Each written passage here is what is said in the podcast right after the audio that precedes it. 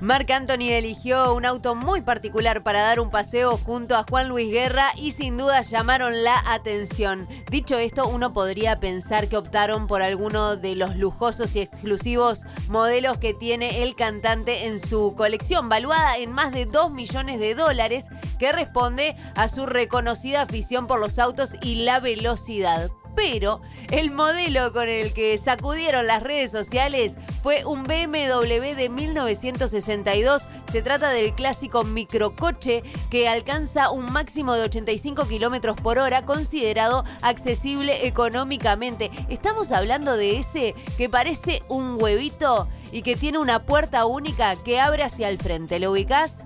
Bueno, con ese auto estuvieron pasando Marc Anthony y Juan Luis Guerra.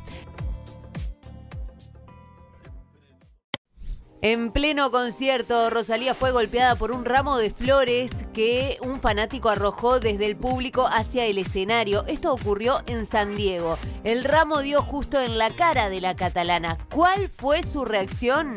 Simular el lanzamiento de una flecha con un arco en la dirección desde la que provenía el ramo. Luego continuó con el espectáculo como si nada hubiera pasado, pero sí dijo algo después y fue a través de su cuenta de Twitter donde escribió, por favor, no tiréis cosas al escenario y si sois tan motomamis que tiráis igualmente, pues tirarlas en el lado opuesto al que yo esté. Gracias.